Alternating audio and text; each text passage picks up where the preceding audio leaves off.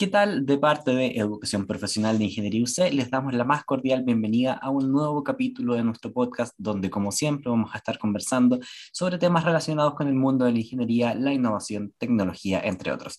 Mi nombre es Daniel, periodista de Educación Profesional y su anfitrión. Y en este episodio vamos a conversar sobre un tema muy, muy importante, que es la sustentabilidad, y lo escuchamos casi a diario, pero realmente sabemos qué es a qué se refiere o en qué consiste. Y en la mayoría nosotros sabemos que es algo bueno para el planeta, bueno para el futuro quizás, y queremos tal vez ser más sustentables, pero ¿cómo podemos hacerlo? Y todas esas dudas nos las va a contestar nuestro invitado de hoy, quien es Pablo Viloch, máster en liderazgo estratégico para la sustentabilidad, licenciado en dirección de empresas de la Universidad de Deusto, España, especializado en Intercultural Management del Tecnológico de Monterrey, docente en temáticas de liderazgo y sustentabilidad en la UC, UDD, UAI, UNAV y además socio facilitador de Global Mind. Pablo, mucho gusto estar contigo hoy. ¿Cómo estás? ¿Qué tal? Un placer, como siempre. Muchas gracias por tu tiempo, Pablo. Y vamos a comenzar de lleno en el tema que nos convoca hoy. ¿Y qué es y en qué consiste la sustentabilidad? ¿Por qué es importante para nosotros? Mira, pues eh, hay, hay, varias definiciones. Eh, yo creo que la primera eh, a, la que podemos retrotraernos es la definición de desarrollo sostenible del informe Brundtland para Naciones Unidas que tenía que ver con ese desarrollo que es capaz de satisfacer las necesidades eh, de las generaciones del presente eh, sin afectar a la capacidad de las generaciones del futuro, de las futuras generaciones, de satisfacer sus propias necesidades. Esta definición que parece un, un trabalenguas, eh, en realidad puede operacionalizarse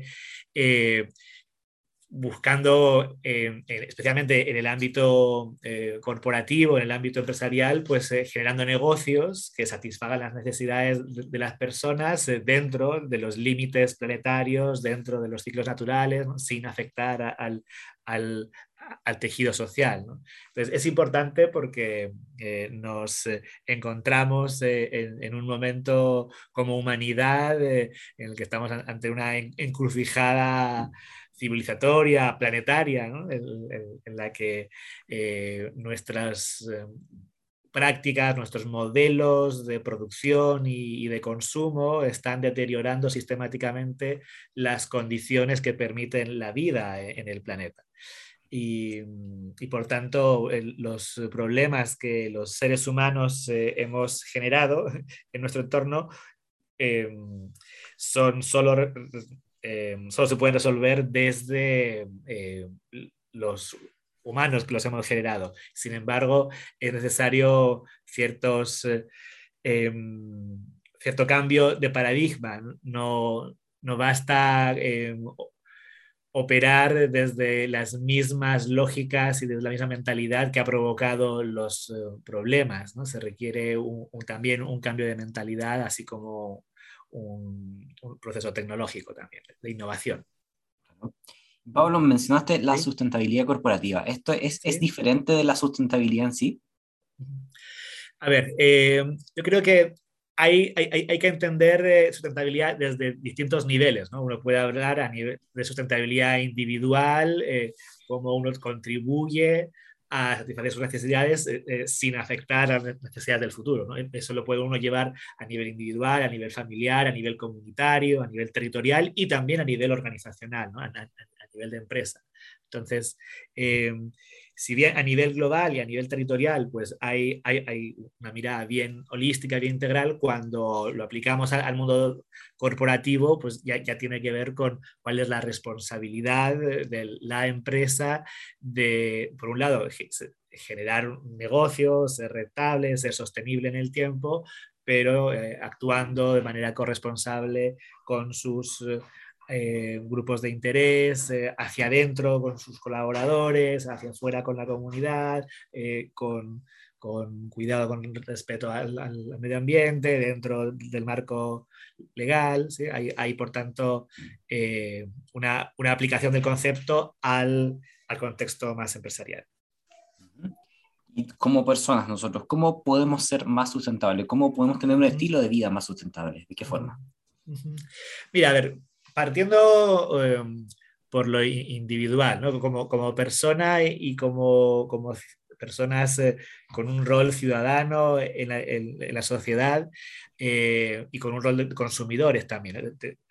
Cada persona tiene un, rol distinto. ¿no? En, el rol de consumidores eh, podemos elegir em, productos que no tengan eh, envoltorios plásticos, podemos incorporar hábitos de reciclaje, podemos reducir, reutilizar, reciclar, podemos eh, cambiar nuestros hábitos alimentarios, reducir el consumo de carne, preferir el transporte público, usar la bicicleta. Eso desde un rol más eh, como consumidor, ¿no? pero como, como ciudadanos, pues podemos eh, abrir conversaciones eh, en, nuestra familia, incidir en las autoridades, participar en movimientos sociales, involucrarnos en las decisiones de, nuestra comunidad, de nuestro barrio, de nuestra junta de vecinos, del, del edificio.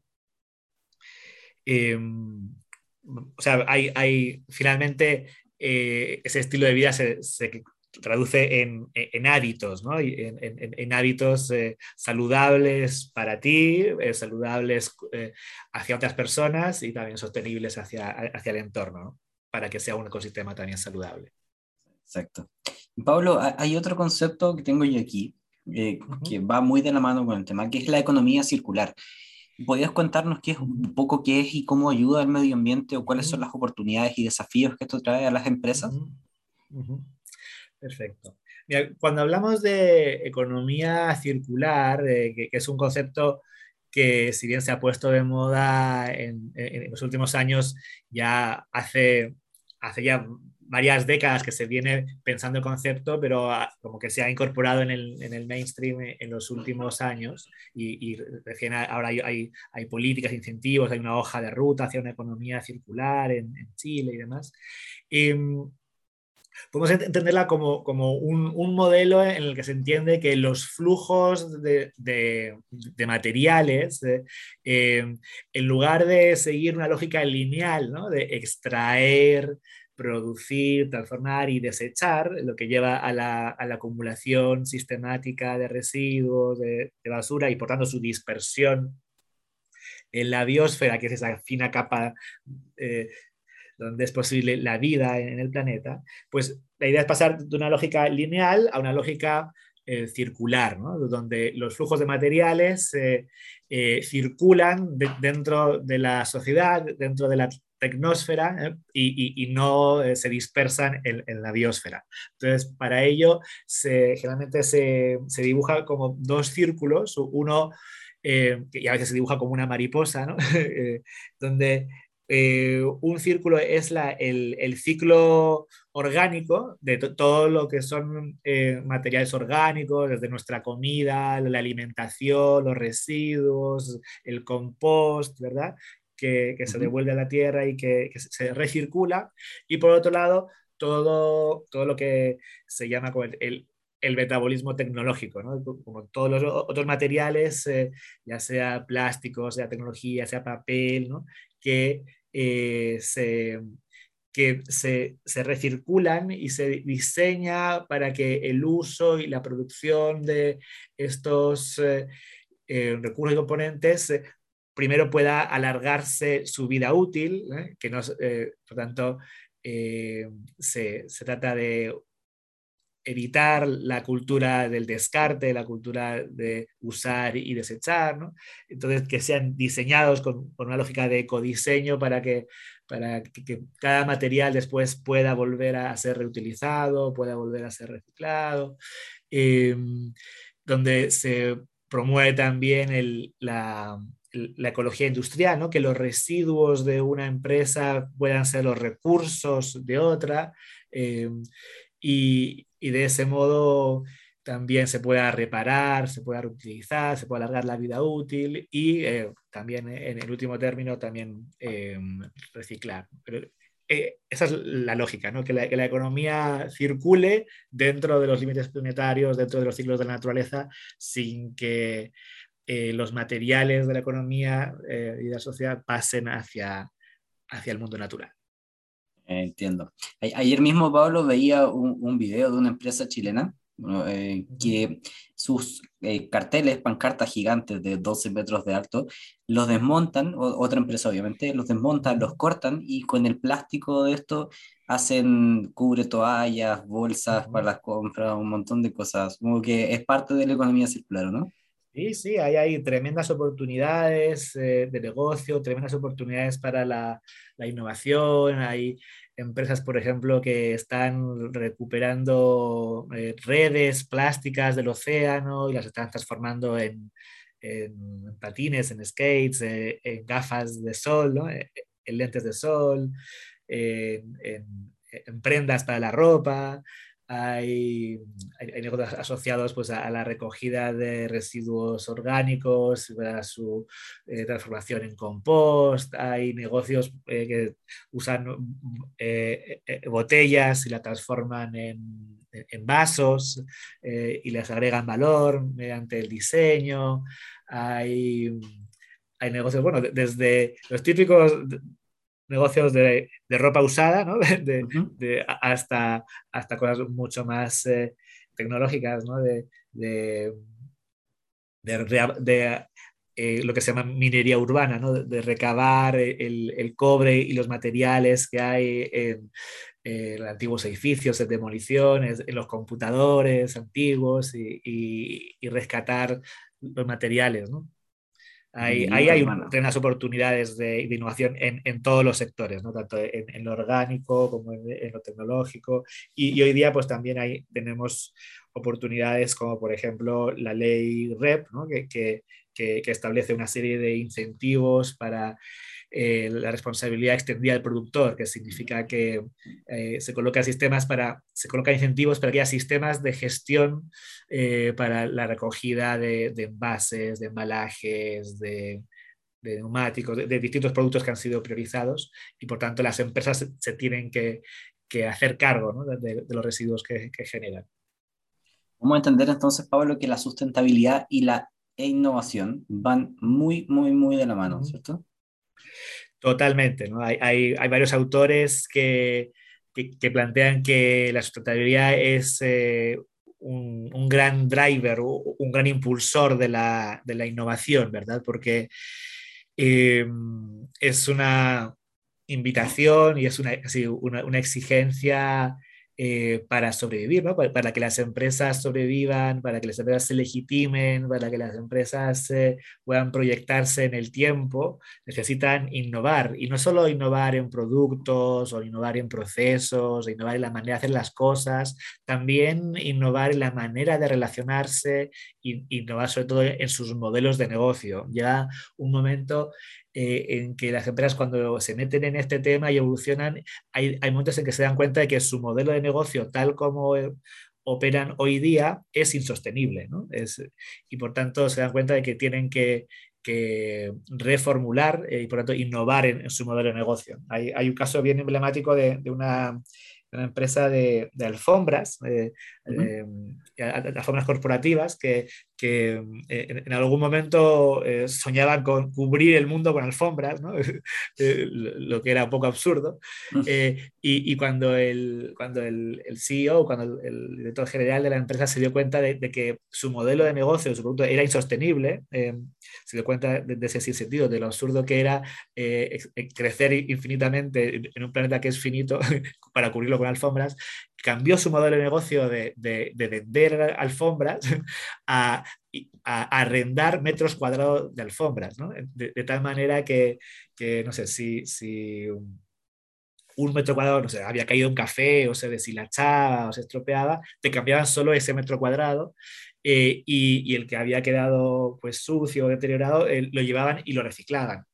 De, de tal manera que, que, pasó de un modelo de negocio de venta a un modelo de negocio de arriendo y reciclaje, y, retiro y reutilización, lo que insertó una lógica circular en su modelo de negocio y, bueno, fue mucho más rentable, ese proyecto creció mucho en, todo el mundo.